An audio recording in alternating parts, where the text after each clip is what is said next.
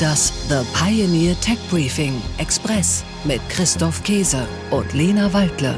Herzlich willkommen. Mein Name ist Christoph Käse und mit dabei, wie jeden Donnerstagmorgen, ist Lena Waldle. Guten Morgen, Lena. Hallo.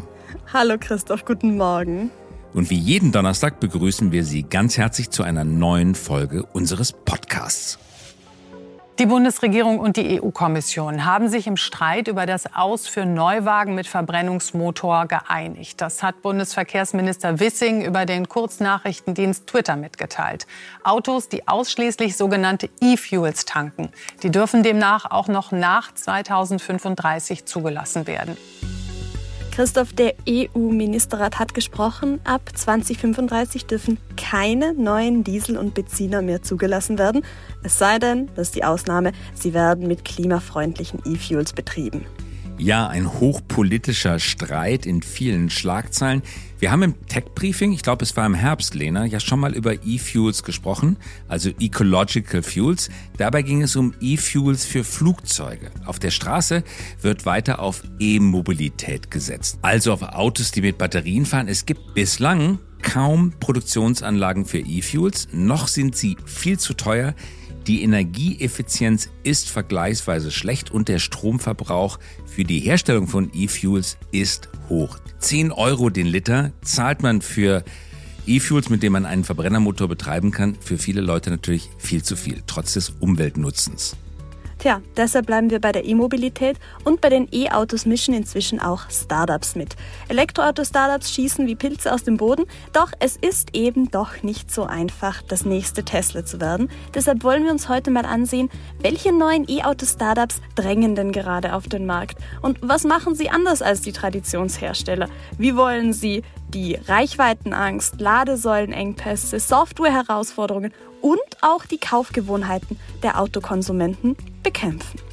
Und ganz klar, in dem Zusammenhang müssen wir auch über China reden. China, der größte Absatzmarkt für Autos weltweit und gleichzeitig der größte Produzent. Ja, China mittlerweile größter Produzent für Autos. China hat sich E-Mobilität auf die Fahnen geschrieben, möchte nach vorne drängen und chinesische E-Autohersteller drängen auf den Markt, auch in Europa. Also längst nicht mehr nur ein Absatzmarkt, neuerdings oder seit einigen Jahren schon ein Produzentenmarkt. Was passiert da gerade? Die E-Auto-Offensive aus China, die sehen wir uns genauer an. Und dazu haben wir uns natürlich auch einen Gast eingeladen, Ralf Kranz. Ralf Kranz ist seit einem Jahr General Manager des E-Auto-Herstellers NIO in Deutschland. NIO, das schreibt sich mit Großbuchstaben Nordpol Ida Otto. NIO sieht sich selbst als globales Unternehmen mit Entwicklungs- und Forschungseinrichtungen rund um den Globus. Doch das Hauptquartier und die Produktion, die sitzen in China. Damit ist NIO gewissermaßen die chinesische Antwort auf Tesla. Das chinesische Tesla, wenn auch mit einem ganz anders konzipierten Auto.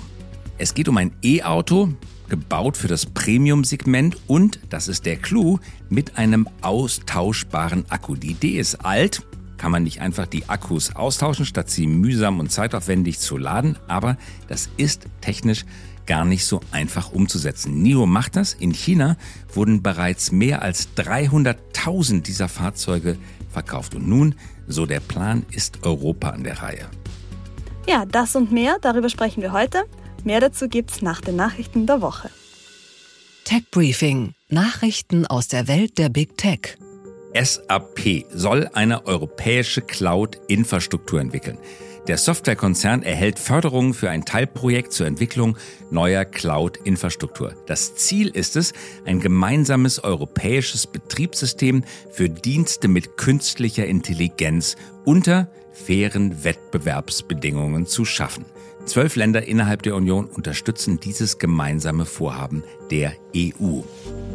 Jack Ma ist zurück. Der chinesische Milliardär und Alibaba-Gründer Jack Ma ist wieder in China aufgetaucht. Seit Herbst 2020 war er nur noch selten in der Öffentlichkeit gesehen worden. Ma war offenbar beim chinesischen Regime in Ungnade gefallen. Aufgestiegen war er zu einer Symbolfigur für die chinesische Tech-Branche, aber auch für das Umspringen der Regierung mit erfolgreichen Unternehmern.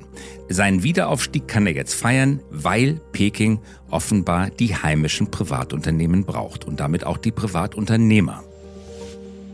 Tech Briefing: Nachrichten aus der Welt der Startups. ESA Aerospace schließt Rekordfinanzierungsrunde ab. Das New Space-Unternehmen aus München, ESA Aerospace, sammelt 155 Millionen Euro ein. Die Series C ist damit die größte Space-Tech-Runde in diesem noch jungen Jahr. Reform der Mitarbeiterbeteiligung bei Startups noch in diesem Jahr. Bundesfinanzminister Christian Lindner will den steuerlichen Freibetrag mehr als verdreifachen, um die Dry-Income-Problematik abzumildern. Diese entsteht, wenn Mitarbeiter und Mitarbeiterinnen ihre Firmenanteile bereits als Einkommen versteuern müssen, bevor sie diese verkaufen. Die Erhöhung der Mitarbeiterkapitalbeteiligung soll die Bindung von Mitarbeiter und Mitarbeiterinnen an ihr Unternehmen stärken und insbesondere Startups attraktiver machen. Tech Briefing: Nachrichten aus der Welt der Technologie. Spatenstich für Europas ersten Lithiumkonverter. Das deutsch-kanadische Unternehmen Rocktech Lithium baut Europas erste Lithiumfabrik in Brandenburg. In einem Lithiumkonverter wird der Rohstoff so aufbereitet, dass er für die Batterieproduktion verwendet werden kann. Gordon Moore ist tot. Der Intel-Mitgründer Gordon Moore ist im Alter von 94 Jahren leider verstorben. Moore prophezeite 1965, dass sich die Anzahl der Transistoren auf einem Chip pro Jahr verdoppeln würde bei gleichen Produktionskosten. Oder anders ausgedrückt, dass die Produktionskosten sinken, wenn die Zahl der Transistoren gleich bleibt. Diese Faustregel erwies sich als so akkurat, dass daraus ein Gesetz abgeleitet wurde. Benannt ist es nach seinem Erfinder, Moore's Law. Gefällt Ihnen unser Tech Briefing Express? Dann bewerten Sie den Podcast doch in Ihrer Podcast-App. Einen Deep Dive in das aktuelle Thema, Infos zu Megatrends und Innovationen, die unser Leben verbessern – das hören und lesen Sie mit einer Pioneer-Mitgliedschaft. Kommen Sie an Bord und bleiben Sie immer top informiert und der Technik einen Schritt voraus. Alle Infos und Links finden Sie in den Show Notes und auf www.thepioneer.de.